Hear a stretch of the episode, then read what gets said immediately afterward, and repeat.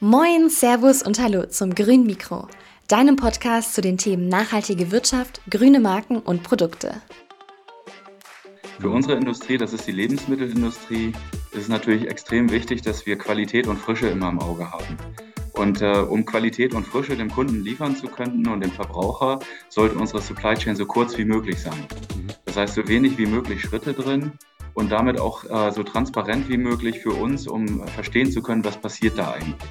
Dieses Mal zu Gast im grünen Mikro ist Asmus Wolf, der Geschäftsführer Supply Chain beim Schokoladenhersteller Rittersport. Mein Name ist Markus Noack und ich bin der Gastgeber des grünen Mikros. Von Asmus Wolf wollte ich unter anderem wissen, was er ursprünglich mal gelernt hat, wie eine nachhaltige Supply Chain Lieferkette aussieht, ob Nachhaltigkeit bei Rittersport Chefsache ist, ob wir die Wirtschaft neu denken müssen und dem Kapitalismus ein, äh, in ein nachhaltiges Zeitalter transformieren müssen, wann Rittersport mal gegründet wurde und mit welcher Vision und wie nachhaltig die Produkte sind, Stichwort Kakao, Palmöl oder Haselnüsse. Jetzt also viel Spaß mit Asmos Wolf, dem Geschäftsführer Supply Chain bei Rittersport. Und wie immer, bitte vergesst nicht, das grüne Mikro bei Spotify zu bewerten. Wenn du uns gerne hörst, dann lass 5 Sterne da. Das hilft uns, dass das grüne Mikro noch mehr Reichweite bei Spotify erhält und von mehr Menschen gehört werden kann. Und an alle nachhaltigen Unternehmen, die aktuell oder in Zukunft Personal suchen, mit dem Code GM2023, GM beides groß geschrieben, erhalten Sie ab sofort 20% Rabatt auf jedes Stellenanzeigenprodukt bei Jobwerde. Und wer sein Unternehmen und oder seine Produkte in Sachen Nachhaltigkeit vorstellen und bekannter machen möchte, der kann gerne das Produkt Starter auf Live Verde nutzen und profitiert ebenfalls von einem 20% Rabattcode. Der Gutscheincode ist der gleiche wie bei Jobwerde, also GM2023. Und wer jetzt noch überlegt, seine nachhaltige Marke mit einem Gütesiegel auszeichnen zu lassen, der kann sich bei Green Brands bewerben.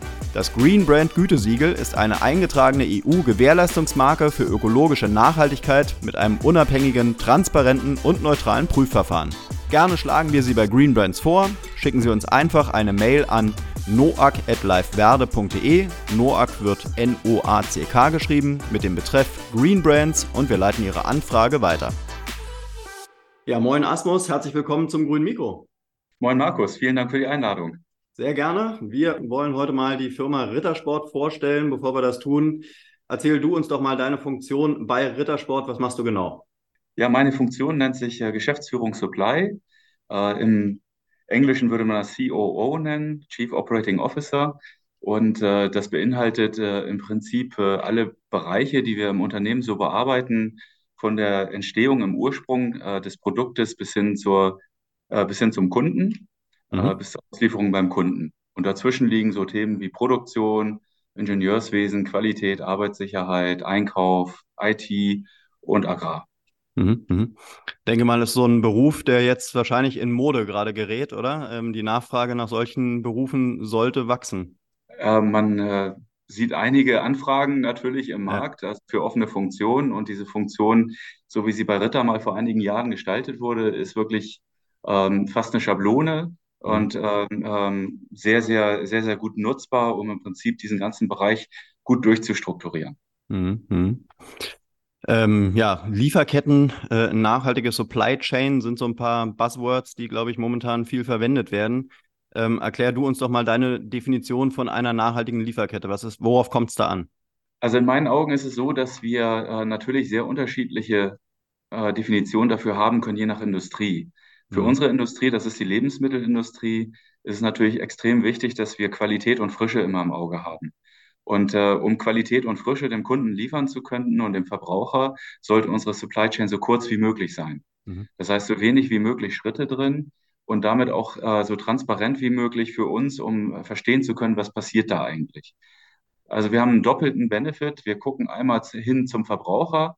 Der hat den Benefit, dass er die tollsten Ingredienzen kriegt und ganz, ganz frische Produkte. Aber wir gucken auch äh, äh hin zu unseren Lieferanten, die auch einen Benefit davon haben sollen, dass sie mit uns arbeiten so dass es ihnen besser geht, als wenn sie nicht mit uns arbeiteten. Und mhm. dafür ist es ganz, ganz wichtig, die kurz zu haben und transparent, äh, so dass wir dort tatsächlich auch eingreifen können und mit denen gemeinsam unsere strategischen Ziele umsetzen können. Mhm. mhm.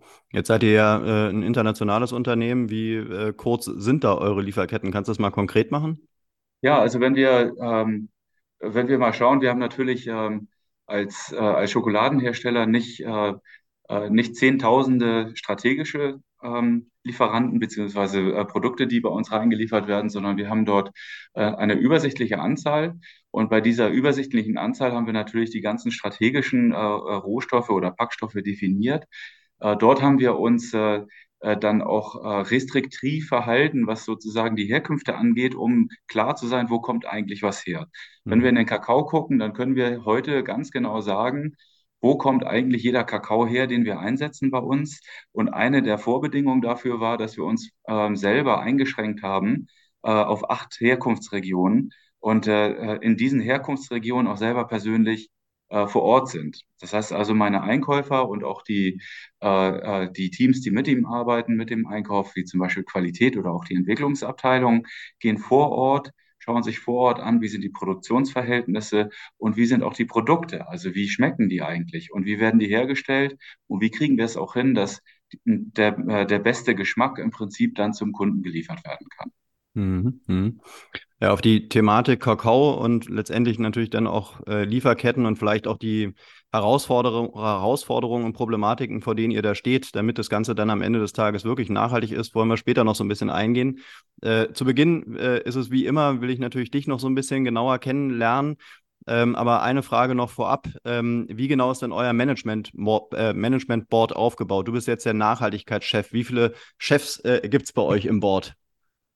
Ja, also ähm, wir haben eine etwas andere Kultur bei uns bei Ritter. Also wir sehen uns nicht so unbedingt als Chefs, sondern wir sehen mhm. uns äh, schon als die Geschäftsführung natürlich, aber äh, wir wollen äh, gerne auf Augenhöhe mit allen Mitarbeitern umgehen und äh, dementsprechend würde ich das Wort so ein bisschen von mir weghalten wollen, aber mein Verantwortungsbereich ist einer von vieren in der Geschäftsführung.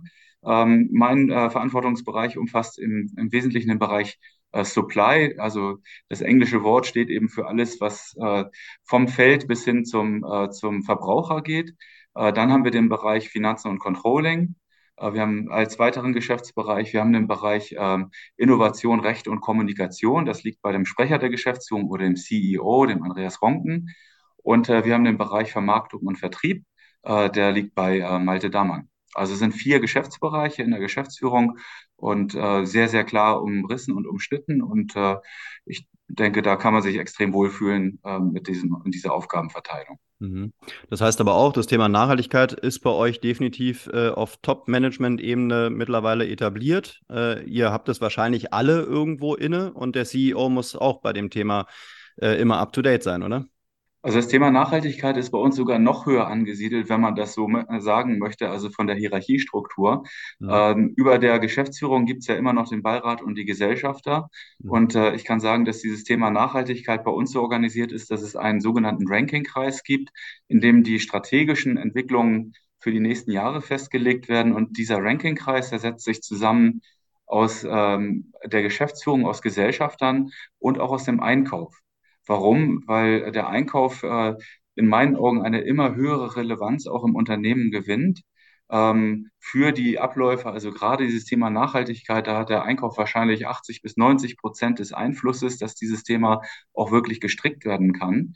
Und wenn man eine andere Organisationsform äh, sich aussuchen würde, dann würde man im Prinzip mit einer Stabsfunktion gegen die Linienfunktion agieren müssen. Mhm. mhm. Und deshalb ist es sehr, sehr wichtig, dass äh, aus einem Guss zu haben, aus einer Hand, und deshalb glauben wir auch, dass äh, bei uns ein Familienunternehmen, bei dem die Familie auch tatsächlich noch sichtbar ist und sehr großen Einfluss auch nehmen möchte, dass eine äh, einheitliche Sicht ähm, auf das Thema Nachhaltigkeit besteht zwischen Geschäftsführung, zwischen den äh, zwischen Gesellschaftern und auch äh, den äh, ähm, am meisten exekutierenden, nämlich dem Einkauf. Mhm, mh. Macht Sinn. Ähm, dann äh, wollen wir doch mal schauen, äh, wie, wie du es eigentlich so jetzt in deiner Position, in der du aktuell bist, geschafft hast. Äh, erzähl uns doch mal so ein bisschen, gib uns mal so ein bisschen Farbe, äh, wer du eigentlich bist. Wo bist du geboren? Was hast du gelernt? Äh, gerne irgendwie so ähm, ja, universitär und was waren deine Stationen, deine beruflichen Stationen vor Rittersport? Ja, ich bin ähm, 1969 in Osnabrück geboren ähm, und äh, habe dort aber nur die ersten zwei Jahre meines Lebens tatsächlich verbracht. Und dann sind meine Eltern nach Schleswig-Holstein gezogen, in den schönen Norden. Mhm. Äh, und ähm, Äh, dort bin ich aufgewachsen, habe dort mein Abitur gemacht äh, und bin nach dem Abitur dann äh, ins Ingenieurstudium gegangen ähm, und äh, habe in Stuttgart und in Berlin äh, Luft- und Raumfahrttechnik und Verfahrens- und Energietechnik studiert. Mhm. Das Ganze durfte ich dann abschließen in Santiago de Compostela mit der Diplomarbeit und ähm, ja, äh, bin dementsprechend dann Diplomingenieur mhm. ähm, und ähm, habe äh, nach, dem, äh, nach dem Diplom dann äh, ein Trainee-Programm gemacht bei Unilever ähm, und äh, habe dort sehr, sehr viele Stationen gemacht, viele Jahre bei Unilever verbracht, ähm, bis ich so ungefähr 39 war und äh, habe dann mich entschieden, von Unilever ähm, äh, wegzuwechseln und äh, meine erste Geschäftsführung mal anzunehmen in Belgien damals ähm, bei, einer, bei einem Verpackungsunternehmen. Äh, bin von dort dann über Dalli und die Schwarzgruppe, zu der auch Lidl und Kaufland gehören, dann äh, zu Rittersport gekommen. Und bin jetzt seit äh, vier Jahren etwa, viereinhalb Jahren, äh, als Geschäftsführer bei Rittersport und äh, sehr glücklich angekommen. Äh, also auf jeden Fall viel rumgekommen. Äh, würdest du denn sagen, dass jetzt deine Ausbildung Diplom-Ingenieur jetzt für deine aktuelle Position Geschäftsführer Supply Chain äh, Sinn macht? Also das macht sehr viel Sinn, ähm, denn ähm, die Bandbreite, die, die Bandbreite meiner Funktion ist extrem breit. Also man kümmert sich an einem Tag um die Belange vielleicht von den Bauern im Ursprung und auf der anderen Seite überlegt man sich, wie man mit einem IT-Konzept im Prinzip die SAP-Landschaft vorantreibt im Unternehmen oder wie man andockt an die Kunden. Mhm. Ähm, am nächsten Tag hat man dann zu tun mit äh, Produktionsthemen oder mit Produktproblemen oder Investitionen in neue Werke. Das heißt also, die Bandbreite, das, äh, das Spektrum ist extrem weit und ich glaube, dass man als Diplomingenieur auf ein sehr breites Spektrum ausgebildet wird und mhm. Ähm, äh, da auch äh, viel Freude dran hat, auch mal ins Detail einzusteigen, aber auch mal auf der ganz obersten Ebene unterwegs zu sein. Und deshalb habe ich mich immer sehr, sehr wohl gefühlt, bin sehr froh, auch dann dieses Studium mal gemacht zu haben. Ich glaube, auch im, im Rückblick, das ist bestimmt gar kein Fehler gewesen. Mhm. Also du meinst so die Ausbildung des Diplom-Ingenieurs, die macht auch heutzutage immer noch Sinn bei wegbrechender Automobilindustrie und Co. Also aus meinem, ich kann es aus vollstem Herzen empfehlen, aber ja. mir ist auch bewusst, dass Mathematik und Physik oder Chemie nicht jedermanns Sache sind. Ähm, und äh, naja. ähm, ich würde mir sehr wünschen, wenn wir da in der Ausbildung schon in den Schulen anfangend sozusagen eine größere Offenheit hätten, besonders auch äh, in Deutschland, wo das noch immer sehr, sehr hinten ranhängt, mehr Frauen in diese Richtung reinkriegen würden. Äh, das, äh, das wäre mir ein Herzens, Herzensanliegen und ich glaube, dass auch Deutschland äh, weiterhin Produktion braucht und weiterhin auch äh, Innovation braucht und tolle neue Produkte. Und da, glaube ich, sind Ingenieure sehr, sehr gut geeignet, um das sicherzustellen. Mhm, mh. Okay, bevor wir jetzt äh, wirklich mal dann äh, auf das Unternehmen äh, konkret eingehen, vielleicht noch äh, zu Beginn eine kleine äh, Denkaufgabe oder vielleicht eine, eine leicht philosophische Aufgabe. Ähm, was würdest du denn sagen, so Big Picture mäßig, äh, wo steht die äh, deutsche, vielleicht auch europäische Wirtschaft momentan in Sachen Wirtschaft und Nachhaltigkeit? Äh, müssen wir äh, Wirtschaft und äh, Nachhaltigkeit neu denken? Also kann es mit dem Kapitalismus, den wir im Prinzip immer noch leben, kann es so weitergehen? Äh, höher, schneller, weiter? Oder äh, müssen wir davon weg? Müssen wir weniger produzieren, um nachhaltiger zu werden? Also habt ihr euch da Gedanken gemacht, wie, wie kann man ja, das, das große Bild verändern, damit wirklich die Welt nachhaltiger wird? Also ich denke, eins ist absolut klar, es kann nicht so weitergehen, wie es bisher gelaufen ist. Äh, mhm. wir nehmen viel zu viele Ressourcen von unserem Planeten, mhm. äh, die für unsere Nachwahlen dann nicht mehr zur Verfügung stehen. Und äh, das heißt also, wir müssen umdenken ich bin jetzt auch nicht äh, ähm, ganz kulturkritisch unterwegs in der Form, dass ich glaube, wir können das nicht, sondern ich glaube, wir sind, ich bin da eigentlich ein großer Optimist. Ich glaube, wir sind äh, an ganz vielen Stellen auf einem sehr guten Weg, auch in der Industrie, äh, die Dinge neu zu betrachten und neu zu denken. Es gibt immer noch Unternehmen, die vielleicht ein bisschen hinterherhinken, aber da äh, kann man auch äh, sich vielleicht vorstellen, dass die vielleicht in der Zukunft keine so große Rolle dann spielen werden. Mhm. Ähm, das heißt also, wir müssen diese ganzen Aspekte, die jetzt ähm, äh, wir neu bewerten müssen, nämlich äh, sozusagen die Vollauslastung oder die Überauslastung der Ressourcen einbringen in unser Handeln, mitdenken und, äh, und auch dafür Strategien entwickeln, wie wir damit umgehen. Mir persönlich äh, machen besonders äh, die Thematiken Atmosphäre und äh, Biodiversität sehr große Sorgen und sehr große Gedanken. Und ich glaube, dass wir hier äh, gar nicht genug, genug dran arbeiten können. Und wir müssen eigentlich ähm, hier nicht nur die ganz großen Pläne machen, sondern wir müssen im ganz Kleinen auch anfangen, also von der Graswurzel im Prinzip und alle Möglichkeiten nutzen, die es da gibt, um hier Dinge nach vorne zu treiben. Und so haben wir auch hier zum Beispiel ähm, Lehrlingsprojekte, um Biodiversität voranzutreiben oder Projekte in unseren Werken, um äh, die Ländereien, die wir darum haben, äh, biodiverser zu gestalten. Oder wir versuchen natürlich auch äh, Richtung äh, der Kontamination der Atmosphäre, davon haben wir nur eine und die ist gar nicht so groß, mhm. ähm, äh, unseren Beitrag zu liefern, dass das so schnell wie möglich, so radikal wie möglich nach unten geht. Mhm. Ähm, aber ihr unterliegt ja als gewinnorientiertes Unternehmen, unterliegt ja letztendlich auch so ein bisschen so der ganzen äh, Skalenerträge-Thematik. Ähm, wird es weiterhin so die, die Denke dahinter sein oder, oder gibt es auch andere Möglichkeiten, um einfach wirtschaftlich erfolgreich zu sein? Oder muss man vielleicht sogar auch wirtschaftlichen Erfolg neu definieren? Also die Neudefinition von wirtschaftlichem Erfolg, glaube ich, die fängt erstmal im Kopf des mhm. Individuums an. Mhm. Also was betrachten wir eigentlich als ein erstrebendes, erstrebenswertes Leben? Äh, und was sind Dinge, die wir benötigen, um ein schönes Leben zu führen? Und äh, ich denke schon, dass dort äh, viele Neubewertungen stattfinden. Vielleicht auch einige Rückbesinnungen, wenn man so das so sagen darf. Mhm. wir werden uns sicherlich ausstatten müssen mit neuen, ähm, neuem Denken hier. Ähm, Nichtsdestotrotz ist das eine, äh, eine Aufgabe, die wahrscheinlich sich über Generationen ziehen wird. So viel Zeit haben wir nicht. Ja, also die ganze Kultur, das ganze Denken zu ändern. Und äh, deshalb ist es bestimmt so, ähm, dass Wertschöpfungsmodelle gefunden werden müssen, wo wir dran auch arbeiten, die im Prinzip äh, nicht auf Absatz nur noch zielen, sondern die darauf zielen, dass eben der Wert eines, äh, eines Gutes von den Verbrauchern so anerkannt wird und so hochgeschätzt wird, dass eben vielleicht das Wachstum in Zukunft eher aus einer preislichen Richtung kommt als aus einer Absatzrichtung. Mhm. Äh, Skaleneffekte ähm, sind sicherlich ähm, sind sicherlich äh, ein Thema in den letzten 150 Jahren gewesen in der Industrie.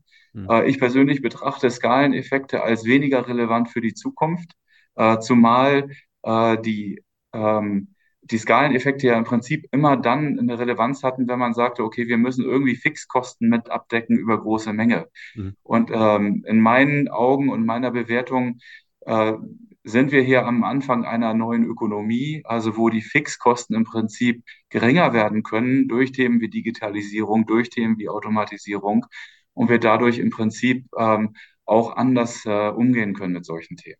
Mhm. mhm. Ähm, bist du oder seid ihr mit dem, mit dem Management ähm, in irgendwelchen Thinktanks organisiert, wo ihr mal sowas, weiß ich, auf der grünen Wiese mal so ein bisschen weiterdenken könnt?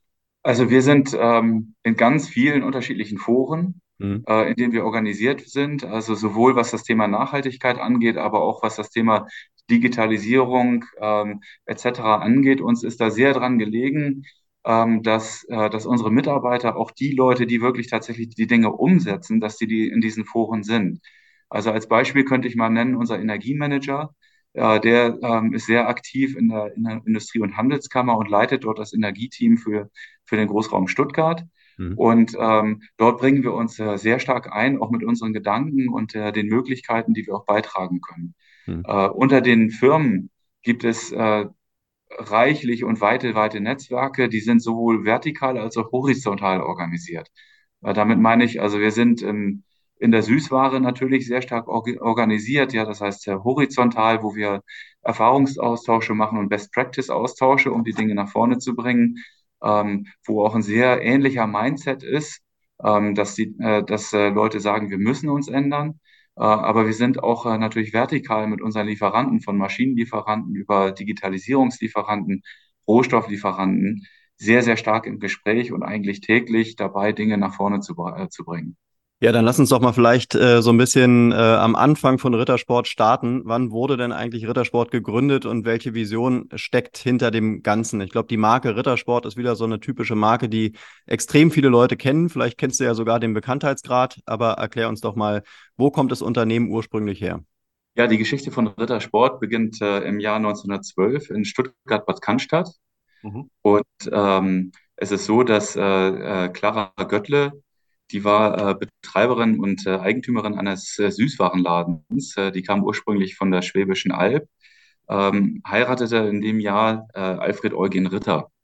Und der Alfred Eugen Ritter war ein Schokoladenhersteller und Konditor. Ähm, und gemeinsam haben die beiden dann im Prinzip dieses Unternehmen gegründet und, und groß gemacht. Und ähm, äh, in Cannstatt wurde es relativ schnell dann auch zu eng, sodass man dann irgendwann nach Waldenbuch umgezogen ist. Und in Waldenbuch hat man dann eine kleine Fabrik gegründet. Äh, diese Fabrik war direkt neben einem Fußballplatz. Mhm. Und äh, damals war es dann so, dass äh, die äh, in den 30er Jahren die Mode so war, dass die Fußballspieler äh, so Jacketts auch noch getragen hatten mit außenliegenden ähm, Taschen. Und äh, für diese Jacketts gab es damals dann immer nur Schokoladen, die auch ein rechteckiges Quadrat, äh, eine rechteckige Form hatten. Und äh, die fielen dann beim Sport immer aus der Tasche. Mhm. Und äh, das war eine Beobachtung, die, die Clara gemacht hatte. Die hatte nämlich einen Werksverkauf immer organisiert am Samstag, während die Fußballspiele liefen und hatte dann gesehen, okay, da gibt es ein Problem. Das müssen wir irgendwie lösen. Und daraus entstand dann das berühmte Quadrat. Und äh, aus dem Quadrat ist im Prinzip alles her hervorgegangen. Mhm. Ja, das ist so ein bisschen so die, äh, die ursprüngliche Entstehung. Also Clara Ritter ist die Erfinderin des Quadrats 1932. Und ähm, und das äh, tragen wir immer noch mit uns rum. Und äh, das ist auch, was wir sehr stark hier weiter führen wollen und äh, was für unsere Marke steht und uns auch ganz viele Möglichkeiten gibt, ähm, mit der Schokolade Dinge zu tun. Mhm. Was würdest du denn sagen, worin äh, ist der wirtschaftliche Erfolg von Rittersport begründet? Äh, in dem Quadrat oder schon in den Produkten, in der Produktqualität? Was ist es? Also der wirtschaftliche Erfolg hat immer sehr viele Väter, ist das mhm. ja klar, und viele Mütter. Ja. Ähm, äh, in unserem Fall im Prinzip eigentlich beides. Also das, äh, das Produkt hat einen sehr, sehr starken ähm, Charakter in dem Sinne, dass wir natürlich durch die Form, die ikonische Form, das Quadrat erstmal hervorstechen. Mhm. Aber es ist auch so, dass äh, Ritter das Unternehmen ist, das im Prinzip die Farbe in die Schokolade gebracht hat. Ähm, vor der Erfindung des Farbfernsehens war Schokolade praktisch überall immer in brauner Folie eingepackt oder braun Papier eingepackt. Ist ja auch heute noch sehr häufig so in verschiedenen Märkten. Und ähm, äh, äh, bei der Alfred Ritter GmbH gab es dann damals ähm, die, die große Idee, im Prinzip jeder Sorte eine Farbe zuzuordnen.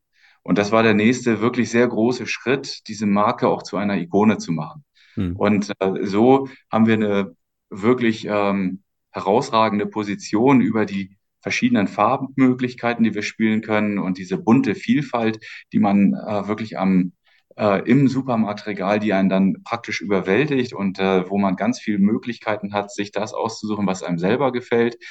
Und äh, zum anderen haben wir das Quadrat, äh, was auch äh, in allen äh, möglichen ähm, Sichten eigentlich sehr, sehr vorteilhaft ist, äh, unter anderem auch Nachhaltigkeit, weil es natürlich die optimale Form ist zum Verpacken und auch zum Transportieren. Mhm. Trotzdem würde ich nicht nur auf die Marke abheben, sondern für uns sind halt ähm, auch noch zwei weitere Aspekte extrem wichtig ähm, für unser Produkt. Und äh, das Allerwichtigste ist immer das Produkt selber. Und bei dem Produkt selber, ich hatte vorhin schon kurz drüber gesprochen, steht für uns im Vordergrund, dass wir immer die besten Zutaten haben. Also Alfred Ritter ähm, äh, hat sich dazu auch sehr häufig geäußert, äh, wenn er gefragt wurde, wie stellt ihr eigentlich sicher, dass die Leute dann ihre äh, äh, die Schokolade unterscheiden können von anderen Schokoladen. Und es ist einfach schlicht und einfach so die Küchenlogik. Man beißt in die besten Ingredienzen rein und man kann das auch tatsächlich schmecken. Mhm. Und deshalb ist es für uns auch wichtig, dass wir am Markt die einzige Schokolade sind, die wirklich groß distribuiert ist, die ohne Aromen auskommen kann, weil wir eben immer nur Top, äh, äh, äh, Top ähm, Inhaltsstoffe verwenden, und äh, somit äh, unser Kunde, wenn der diese Schokolade beißt, ein einzigartiges Geschmacksgefühl auch im Mund hat.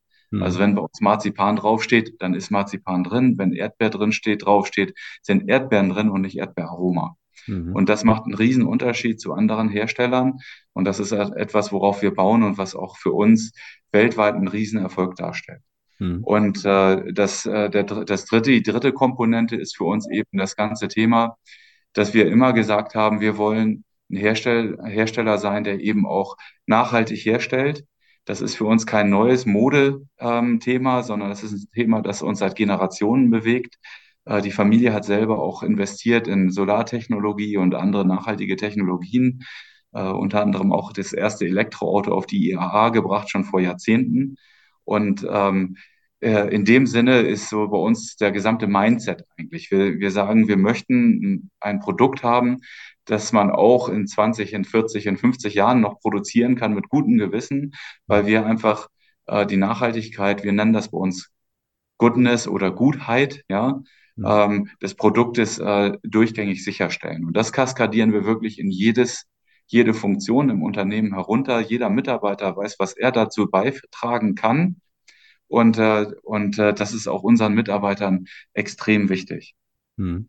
Ordne doch mal äh, eure Produkte so ein bisschen ähm, im Konkurrenzverhältnis so am Markt ein? Seid ihr Qualitätsführer, seid ihr Preisführer? Ähm, weil so wie ich das wahrnehme, sind ja eure Preise noch äh, erschwinglich. Es gibt sicherlich Startups oder irgendwelche Manufakturen, die deutlich teurer sind. Dann gibt es natürlich auch die Billigprodukte, die deutlich günstiger sind. Ähm, wo orientiert ihr euch da so oder wo ordnet ihr euch ein? Also wir, wir ordnen uns im erschwinglichen Premium ein. Mhm. Also wir sind natürlich äh, extrem erpicht darauf, Qualitätsführer zu sein im Markt. Mhm. Äh, für uns äh, äh sind äh, die Produktionsprozesse, die wir fahren, äh, sind in vielfältiger Weise ab, abgesichert, sodass wir dem Verbraucher wirklich sagen können, das Produkt, was du kriegst, das kannst du auch mit sehr gutem Gewissen essen. Ähm, aber für uns ist natürlich auch wichtig, wir müssen nicht nur Premium im, im Rahmen dieser klassischen Qualität sein, sondern eben auch im, in dem, was für den Verbraucher das Produkt ausmacht, nämlich der Geschmack und die Inhaltsstoffe.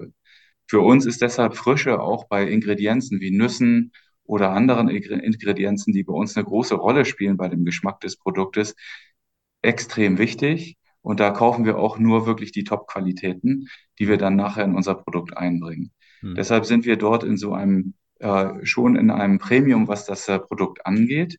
Wir möchten aber weiterhin für die ganz große Menge der Verbraucher erschwinglich sein. Wie dann die Preisstellung am Markt letztendlich ist, wird ja nicht von uns sozusagen festgelegt, sondern vom Handel. Denn wir sind ja nicht im direkten Kontakt mit dem Endverbraucher, sondern der Endverbraucher kauft im Handel und die Preisstellung ist Verantwortlichkeit des Handels und äh, das muss auch so sein. Mhm.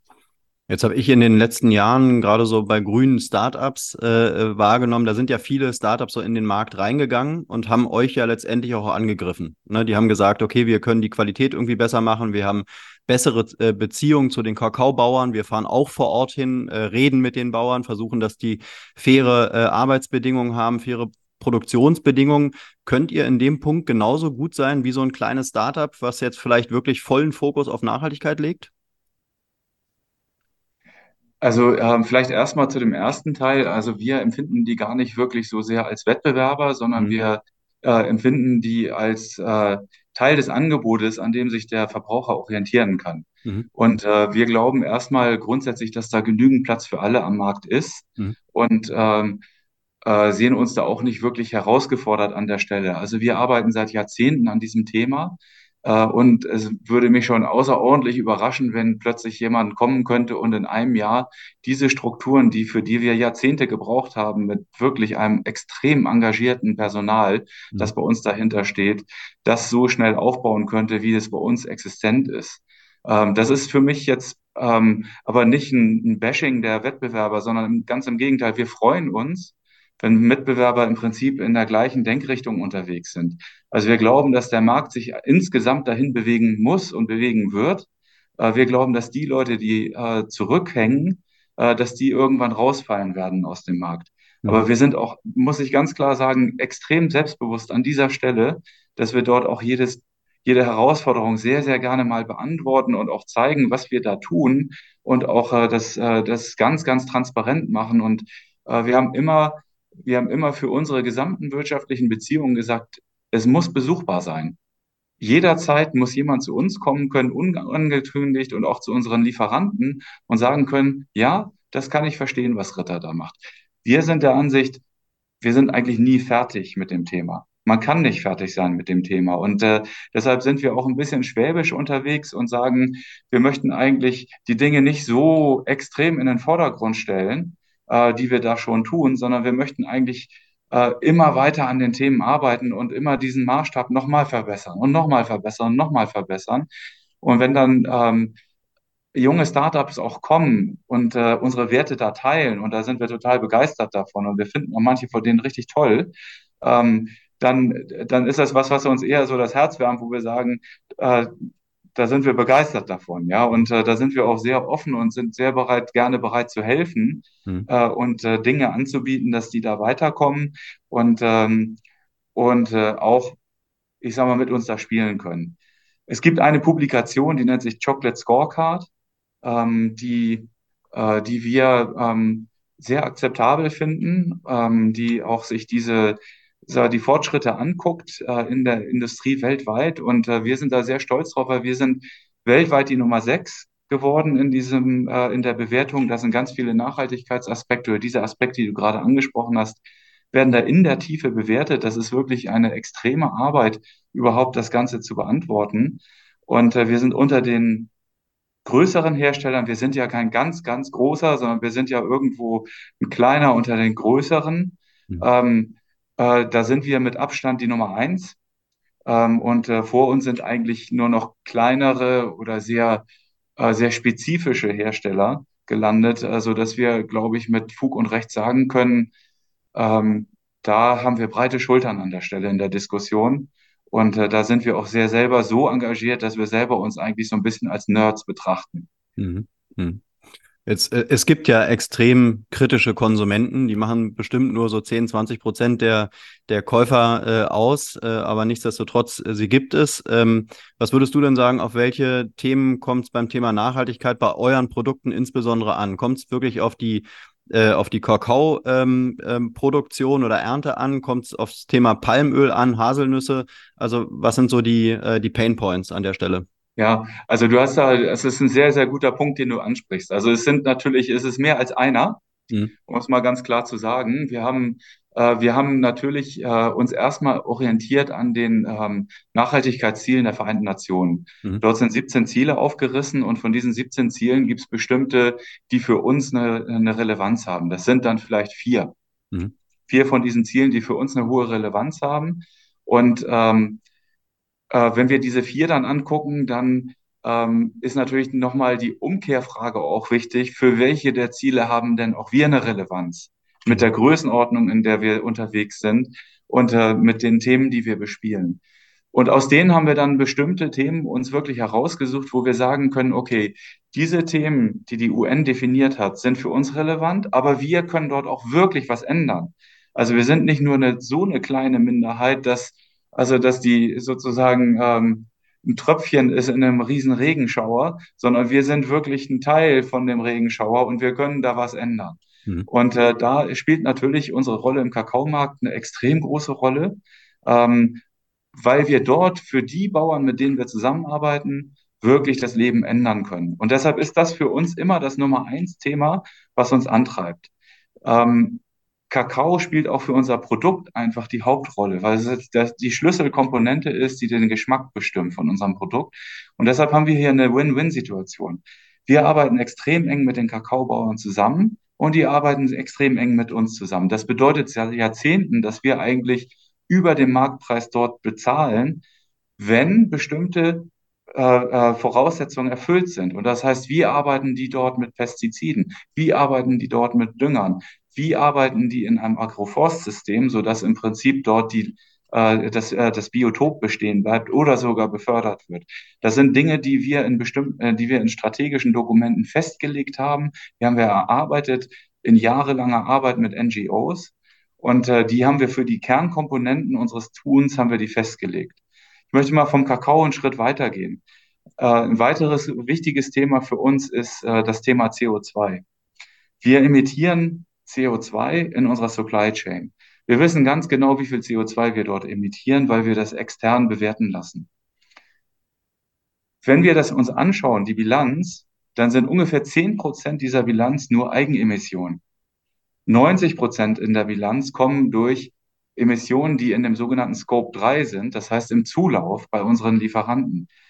Deshalb arbeiten wir seit Jahren mittlerweile mit unseren Lieferanten zusammen und drücken die Lieferanten mit aller Macht, ja, in Anführungszeichen, die uns zur Verfügung steht. Das ist nicht so viel, aber, aber wir können auch schon gut ähm, ähm, äh, penetrant sein an solchen Stellen, ja, und versuchen also mit den Lieferanten immer wieder äh, das Gespräch zu haben. Wir sprechen mit denen nicht nur über Menge und Preis und Qualität. Nein, wir sprechen mit den Lieferanten seit Jahren auch schon darüber, wie können wir gemeinsam Wege finden, CO2-Emissionen zu reduzieren. Und da reden wir über natürlich Themen wie Milch im Wesentlichen, äh, bei uns ist natürlich Milch ein, äh, äh eine Kernkomponente. Und im CO2, wenn man einfach mal so den CO2-Fußabdruck anschaut, dann ist es Milch, was uns wirklich am meisten umtreibt. Und da arbeiten wir sehr eng dann mit unseren Lieferanten, wie zum Beispiel Schwarzwaldmilch zusammen, aber wir haben auch, um das ganze Thema zu befördern, äh, Milch bezogen mittlerweile aus Irland, weil wir wissen, dass dort die Milchindustrie am weitesten, am fortschrittlichsten ist und wir dort lernen können, und dann wieder diese Lerneffekte mitbringen können nach Deutschland, wo wir um den Schornstein herum dann äh, mit unseren äh, Haus- und Hoflieferanten diese Dinge dann auch umsetzen können. Mhm. Das ist mal zum Thema CO2. Wir können weiter gucken. Wir können gucken, das Thema äh, Haselnüsse, was du gerade angesprochen hast, ist sehr eng liiert mit dem Thema Wanderarbeit. Dort sehen wir, dort sehen wir die Möglichkeit, nicht selber das Ganze äh, wirklich nach vorne zu bringen, indem nur wir arbeiten alleine. Deshalb haben wir uns in der Kaubisco zusammengeschlossen mit anderen Unternehmern, um den Muskel ein bisschen größer zu machen.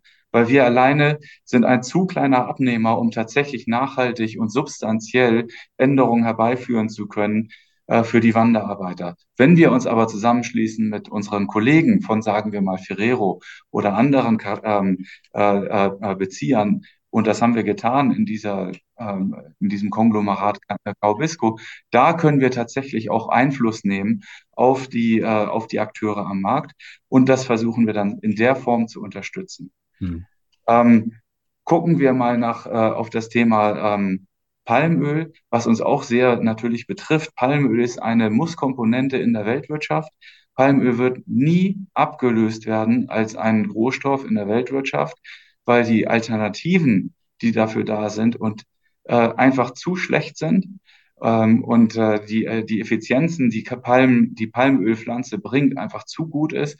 Und deshalb muss man überlegen, wie kann man Palmöl so machen, dass die Probleme weg sind. Und hier gehen wir natürlich ganz besonders in das Thema Abforstung. Und deshalb haben wir auch schon dort seit Jahren äh, daran gearbeitet und steht, wir wissen ganz genau, wo unser Palmöl herkommt und haben sichergestellt, dass im Prinzip das Palmöl erstmal als erster großer Schritt und wesentlicher Schritt aus Gegenden kommt, wo eben keine äh, Abforstung, Abholzung von äh, Regenwäldern stattfindet. Im zweiten Schritt, und da arbeiten wir gerade sehr intensiv dran, ist ja die Frage, wie kommt man von dieser Bindung, dieser, äh, dieser, diesen Handschellen weg, die wir haben, dass dadurch, dass wir nur mit Malaysia und Indonesien arbeiten können, äh, bei diesem Produkt. Und da arbeiten wir ganz ähm, intensiv daran, dieses Produkt auch in ähm, Westafrika ähm, äh, viabel zu machen und qualitativ hochwertig zu machen, so dass wir es dann auch abnehmen können. Und äh, das sind äh, äh Dinge, die über Jahre in, äh, in der Pipeline stecken, über Jahre bearbeitet werden. Da kann ich sehr viel im Detail auch, auch drüber erzählen, wie man da arbeitet, wie man auch mit lokalen Organisationen dann zusammenarbeiten muss, um die erstmal auszubilden, zu trainieren, zu schulen. Was wir alles tun, das sind Rieseninvestitionen, bei denen wir einen Horizont haben, einen Entwicklungshorizont von zehn Jahren plus, um sowas umzusetzen. Und das können wir, weil wir unsere Familie haben, die dahinter steht, die uns da unterstützt. Und da sind wir sehr, sehr stolz auf das, was wir tun. Und auch da ist für uns das Allerwichtigste, das muss besuchbar sein. Und da würden wir jeden, äh, ich sag mal, auch sehr ähm, involvierten, ja, du hast das jetzt gerade Kritiker genannt, ähm, äh, für uns sind das Leute, die uns aufmerksam machen auf, äh, auf Schwachstellen, die wir auch aufnehmen wollen und die uns sehr interessieren, die wir verstehen wollen und die wir dann auch bearbeiten wollen. Und deshalb nehmen wir diese Themen, diese Themen, die uns auf den Tisch gelegt werden, äh, sehr, sehr ernst ähm, arbeiten die in unsere Projekte mit ein, arbeiten dort auch mit den eigentlich härtesten Kritikern, die wir finden können, sehr eng zusammen und versuchen, äh, diese Themen, die wir dann, äh, die, die wir dann identifizieren können, mit Programmen zu belegen und äh, auch, auch abzuarbeiten. Hm. Wie, wie denkt ihr denn eure Produkte in Sachen Nachhaltigkeit für die Zukunft weiter, wenn man jetzt mal wirklich mittel- bis langfristig guckt? Äh, welche Rolle spielt da so Vegetarismus, Veganismus? Wenn man jetzt sagen würde, man, man bietet nur noch vegane Produkte an, dann hätte man ja das Treibhausgasthema vom Tisch. Ähm, das wäre ja eine ähnlich radikale Entscheidung, so wie sie in der Autoindustrie gefallen ist. Auf einmal gibt es nur noch E-Fahrzeuge, ja, der Verbrenner ist weg. Äh, ist sowas denkbar oder sagst du, nee, das muss eigentlich Step by Step passieren und so wie beim Palmöl ähm, bestimmte, bestimmte In Ingredienzien, die kann man gar nicht äh, weglassen? Also Rittersport ist, ähm, und äh, da möchte ich mal ein großes Lob meinem Kollegen, dem Andreas Ronken, ausstellen. Der hat die vegane, äh, die vegane Produktrange erfunden für Schokolade. Mhm. Und äh, er ist selber Veganer, also von daher äh, ist das ein Thema, was ihn selber auch sehr, sehr antreibt. Mhm. Es ist aber auch ein Thema, was nicht alle Verbraucher heutzutage wirklich bewegt. Mhm. Ähm, heute gibt es sehr, sehr viele Verbraucher noch, die, die sagen, das vegane Thema ist ein Thema, das ich interessant finde, aber das nicht unbedingt ein Thema ist, was mich jetzt antreibt beim Kauf von Lebensmitteln. Hm. Ja, wenn die sagen, der Geschmack ist toll und es ist vegan, dann sehen die es als Zusatznutzen und dann kaufen die es gerne. Wir nennen die bei uns intern, wenn wir von Marketing sprechen, nennen wir die Flexitarier. Hm. Davon werden, die werden immer größer, diese Gruppe. Und das sind Leute, die kaufen halt haben früher jeden Tag Fleisch gekauft und jetzt kaufen sie vielleicht nur noch fünf Tage Fleisch oder vielleicht nur noch drei Tage Fleisch. Je nachdem, wo sie im Prinzip sinnvoll und, äh, und gut Dinge substituieren können. Und ich glaube, dass wir im Moment auf so einer, in so einer Phase sind, wo wir ähm, für den Bereich Schokolade äh, vegane Schokolade jetzt anbieten. Und ich behaupte, wir haben zum ersten Mal jetzt mit der neuen Ritter Sport Range eine Schokolade, die so gut schmeckt, dass niemand merkt mehr, ob das vegan ist oder eine Milchschokolade. Mhm. Ähm, und äh, das ist etwas, was extreme Akzeptanz findet. Wir haben in diesem Jahr sehen wir auf der veganen Seite ein unglaublich starkes Wachstum und wir sind in Deutschland mit Riesenabstand dort auch Marktführer. Mhm. Ähm, das heißt, wir sind schon mit dem Bewusstsein, dass die Schokolade auch wie vegane Schokolade auch einen Nachhaltigkeitsvorteil hat, ähm, aber auch mit dem Bewusstsein, dass die Verbraucher auch geschmacklich bedient werden müssen, weil am Ende Schokolade ein Lebensmittel ist, das man als Genussmittel konsumiert. Und ich kaufe das nicht wegen des Veganismus in erster Form, äh, ähm, in, im, im ersten Moment, sondern wegen des Genusses. Es ist ein Moment am Tag, wo ich mir was gönne. Und, äh, und da muss der Geschmack stimmen. Und wir haben einen riesen Fortschritt hier hingekriegt in den letzten drei bis fünf Jahren und in diesem Jahr nochmal einen ganz großen Schritt von, nach vorne gebracht, damit, dass wir im Prinzip ein Substitut haben für Milchschokoladenkonsumenten, dass er guten Gewissens kaufen kann und das ihm auch wirklich ganz toll schmecken wird. Wir befördern das. Wir, wenn du heute äh, durch Deutschland gehst, dann wirst du sehen, dass die größte Out-of-Home-Kampagne, die es je gab in Deutschland, unsere Vegan-Kampagne ist. Das heißt also, wir arbeiten äh, an diesem Thema aktiv mit, äh, das zu befördern.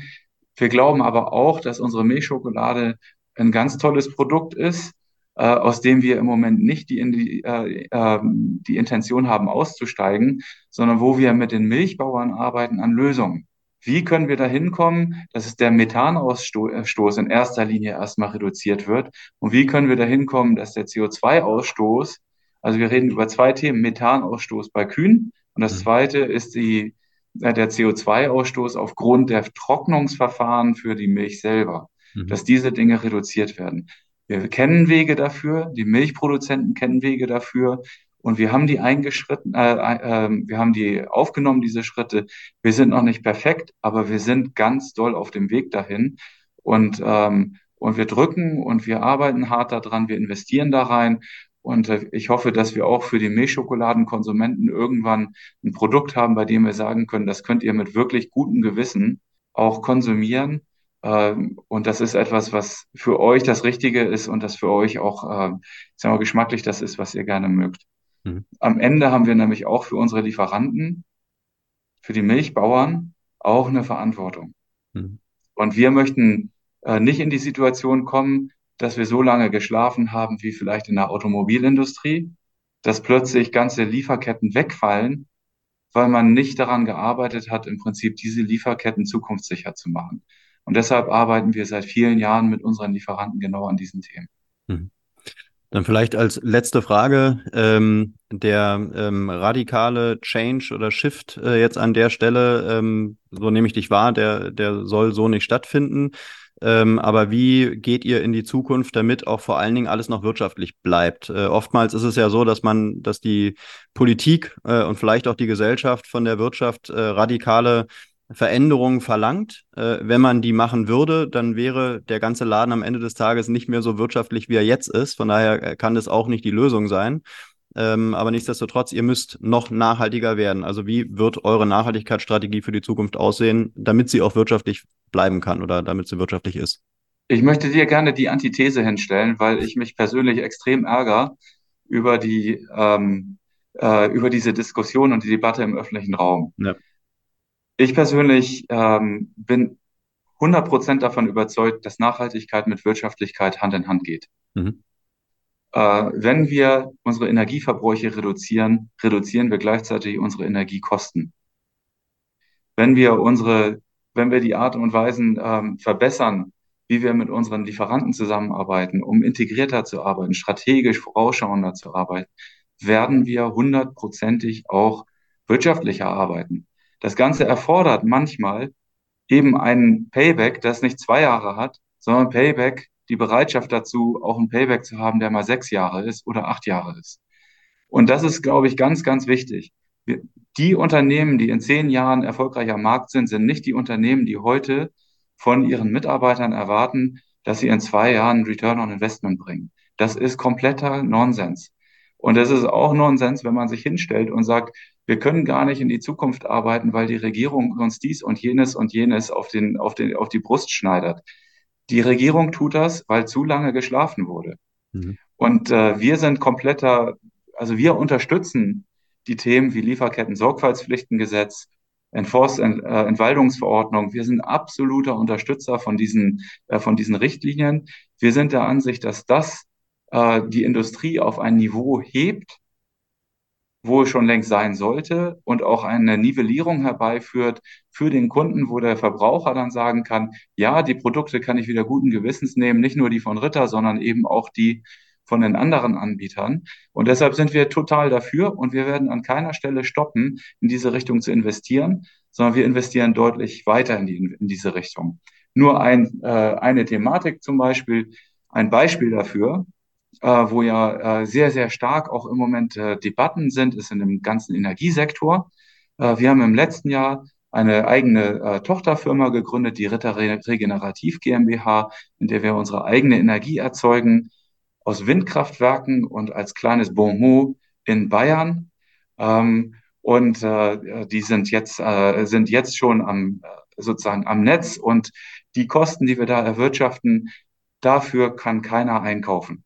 Mhm. Keiner kann an dem Markt dafür einkaufen, ganz bestimmt nicht aus der Atomkraft und noch viel weniger aus Kohle, mhm. äh, denn die Preise, wie sie in der Wind und der Sonne sind, sind dafür sind nicht leistbar. Und das ist was, was wir, wo wir die Schritte machen. Wir gehen diese Schritte, wir werden das umsetzen. Gleichermaßen die Diskussion über die Wärmepumpe haben wir auch eine ganz, ganz dezidierte Meinung dazu. Äh, als, als Hersteller von Lebensmitteln brauchst bei uns äh, eine Kraft-Wärme-Kopplung also Wärme und Kälte, beides. Für uns ist die Wärmepumpe ein Geschenk Gottes, ja, oder ein Geschenk der Lieferanten, mhm. denn äh, wir werden dort äh, 25 Prozent über der Hülle unserer Gesamtenergie einsparen, dadurch, dass wir eben eine Konversion von elektrischer Energie in Kälte und Wärme haben, die im Prinzip über die Wärmepumpe Energie schafft oder schöpft aus der Umgebungswärme. Äh, deshalb auch hier diese Debatte ist für mich komplett nicht nachvollziehbar, die im öffentlichen Raum stattfindet, mhm. dass die in einem so negativen Bias stattfindet. Wir sollten mutig sein, nach vorne denken, investieren, für unsere Kinder, Kinder hier was schaffen und schöpfen. Und dann werden wir auch in der Zukunft eine tolle, ähm, erfolgreiche Industrie in Deutschland haben. Und da mhm. möchte ich alle eigentlich nur dazu aufrufen, diese negative äh, Debatte zu stoppen, weil es auch gar nicht der Wahrheit entspricht. Mhm. Ja, also äh, danke, dass du es ansprichst, weil ich glaube, das ist genau das, was halt auch in der nachhaltigen Wirtschaft passiert. Äh, Leute wie ihr, ihr arbeitet ja schon Jahre an, an, an den Nachhaltigkeitsstellen. Äh, ähm, ne? Also da wird ja was gemacht. Oftmals wird es so ein bisschen so dargestellt, als würde gar nichts passieren. Ähm, und ich glaube, das ähm, ja, führt dazu, dass es ähm, insgesamt als eine sehr negative Debatte äh, geführt wird oder wahrgenommen wird. Ähm, und deshalb finde ich es auch so wichtig, dass man Leute wie euch vorstellt und euch mal eine Bühne gibt, damit ihr auch zeigen könnt, äh, was ihr eigentlich macht. Ähm, ich weiß nicht, wolltest du noch was sagen oder? Nein, nein, vielen Dank. Ich okay. habe auf dich, okay. dich aussprechen ähm, lassen. ähm, genau, wir sind auch schon am Ende. Ähm, alles kann man in so einen Podcast nicht reinpacken. Ähm, mich hätte vielleicht noch interessiert, wie ihr so technologisch aufgestellt seid. Ähm, Wärmepumpe hast du jetzt schon angesprochen. Das sind natürlich alles so Methodiken, wie man ähm, dann auch die Produktion noch nachhaltiger gestalten kann. Thema Wasserstoff vielleicht wäre vielleicht auch noch ein Thema, was euch interessiert. Weiß ich nicht, spielt es bei euch eine Rolle? Also ich bin grundsätzlich ähm, vom Wasserstoff nur äh, für äh, spezielle Gebiete überzeugt. Mhm. Also in meinen Augen ist es so, dass Wasserstoff äh, eine Rolle nur spielen wird im Bereich äh, Flugverkehr und äh, ähm, äh, Schiffverkehr, ja. Flug, Schiffverkehr und Spezi Spezialchemie. Ich äh, äh, bin davon überzeugt, dass Wasserstoff zu teuer sein wird für große Bereiche. Ähm, und äh, wenn wir uns anschauen, die Forschung, die auf der Batterietechnik im Moment jetzt stattfindet und die Fortschritte, die wir dort sehen, werden wir ganz, ganz viele Themen über der Batterietechnologie abdecken können. Nichtsdestotrotz könnte die Elektrolyse äh, für Energiespeicherung eine große Rolle spielen, wenn wir dezentral denken, mhm. ähm, weil die Energieherstellung wird immer weiter dezentral kommen jetzt. Und äh, auch der Energieverbrauch wird weiter dezentral kommen. Also wir haben jetzt äh, seit dem 01.01.2024 24, 23, Entschuldigung, äh, unseren gesamten Nahstreckentransport auf elektrisch umgestellt. Das heißt also, wir fahren hier tatsächlich mit elektrischen LKWs. Mhm. Äh, die beladen wir von Strom von unseren eigenen Dächern, von unseren eigenen PV-Anlagen. Diesen Strom, den speichern wir im Moment noch zwischen in Batterietechnologie. Und diese Batterietechnologie ist natürlich im Moment noch sehr teuer. Äh, nichtsdestotrotz ist es trotzdem heute schon wirtschaftlich. Mhm. Ja, das heißt also, der Strom, den wir heute selber produzieren, müssen wir nicht in den, den müssen wir nicht ins Netz einspeichern mhm. für, sagen wir mal, eine Einspeisevergütung, die festgelegt ist über das EEG-Gesetz, ja, die, mhm. die allen wehtut, der gesamten Industrie wehtut und ein Förderhindernis ist, mhm. sondern wir können sie selber nutzen in einem Verkehrsumfeld, Umfeld, wo der Strompreis im Bereich also 30, 40 Cent liegt für uns privat ja sogar teilweise 70 oder 80 Cent, wenn wir bei Anbietern wie Ionity tanken. Und da können wir dann natürlich einen Strom, den wir für 6 Cent produzieren, sehr, sehr gut gebrauchen, um damit LKWs zu laden, die im Nahverkehr sind. Und dann haben wir wieder ein, eine Win-Win-Win-Situation. Wir haben eine Win-Situation für die Anwohner, weil der Lärm, das Lärmniveau massiv runtergeht mit Elektro-LKWs. Mhm. Wir haben eine Win-Situation, weil es wirtschaftlich ist, für uns Strom zu produzieren und zu verkaufen. Und wir haben eine Win-Situation für die Atmosphäre, weil wir kein CO2 in die Atmosphäre einleiten, was wir sonst äh, mit tausenden Tonnen über den Nahverkehr machen würden. Mhm. Und da glaube ich, da ist heute schon die Schwelle erreicht, wo man im Prinzip alles, was Nahverkehr ist, umsetzen kann auf Elektromobilität mhm. und eine riesen Menge von CO2 einsparen könnte. Wir sind auf dem Weg, wir machen das für unser, alles, was wir beeinflussen können, sind wir auf dem Weg. Wir arbeiten mit unseren Lieferanten dran, dass die das genauso umstellen, dass wir auch die Verkehre zwischen Lieferanten und uns umstellen können auf Elektro. Und dann wird's für Wasserstoff einfach ein bisschen dünn, weil mhm. Wasserstoff dann sehr spät kommt in der, äh, in der Elektromobilität für LKWs. Mhm. Und deshalb ist meine persönliche Meinung, aber es gibt bestimmt auch andere Meinungen, die er veröffentlicht in eurem Podcast. Mhm. Und meine persönliche Meinung, die kommen zu spät. Mhm. Aber ich glaube, für Luftverkehr und, äh, und Schiffsverkehr brauchen wir weiterhin viel, viel Wasserstoff und wahrscheinlich auch für die Chemieindustrie mhm. oder die Stahlindustrie, also für ganz äh, energieintensive äh, Industrien. Mhm. Industrien wie wir, die irgendwo in der Mitte dazwischen hängen, ich glaube, die sollten Richtung Stromerzeugung gucken und da ist die Stromerzeugung mit Sicherheit auch die günstigste ähm, Sache. Und was uns jetzt noch fehlt, ist das kleine, der kleine Baustein des Stromspeichers. Mhm. Da könnte wiederum die Elektrolyse, also Wasserstoff, eine Rolle mhm. spielen. Aber ich könnte mir auch vorstellen, dass dort auch Batterietechnologien schneller sind als die Elektrolyse in der Technologieentwicklung. Mhm. Und deshalb glaube ich, ist das Feld noch offen. Wir sind extrem gespannt. Wir arbeiten mit allen zusammen, die zu uns kommen und sagen, wir haben hier was Tolles für euch. Da sind wir sehr offen, uns das anzugucken. Und äh, wenn es dort viable Optionen sind, sind wir auch Leute, die auch in der ersten Welle der Investoren sehr, sehr gerne dabei sind. Mhm. Ja, klingt gut. Als Diplom-Ingenieur hast du da anscheinend auch eine, äh, eine klare und konkrete Meinung zu. Ähm, ja, ich würde sagen, Asmus, ähm, vielen Dank ähm, bis hierhin. Vielen Dank für die Vorstellung von, von Rittersport als, ja, als deutschen Traditionsunternehmen. Vielen Dank für die Einblicke bei euch ins Thema Nachhaltigkeit. Das, glaube ich, hat ähm, wieder einfach einen guten Vorbild. Ähm, Charakter. Viele ähm, Produzenten oder Unternehmen können sich da auch mal wieder was abgucken. Darum geht es ja auch, dass man voneinander lernt. Ähm, und ich denke auch für die Endverbraucher da draußen ist es auch immer wieder spannend, in die Unternehmen reinzugucken, wo man vielleicht auch täglich die Produkte kauft. Von daher, von daher vielen, vielen Dank fürs Gespräch. Ich wünsche euch alles Gute für die Zukunft und bis zum nächsten Mal. Markus, dir auch ganz herzlichen Dank und ja, bis zum nächsten Mal. Super. Bis dahin. Ciao. Ciao. Und das war's auch schon wieder für heute mit einer neuen Folge Grünes Mikro. Alle Infos und Links zu diesem Podcast findest du in den Show Notes. Wenn es dir gefallen hat, dann abonniere uns gerne auf den gängigen Streaming-Plattformen und lass eine Bewertung da. Wir würden uns freuen. Bis zum nächsten Mal.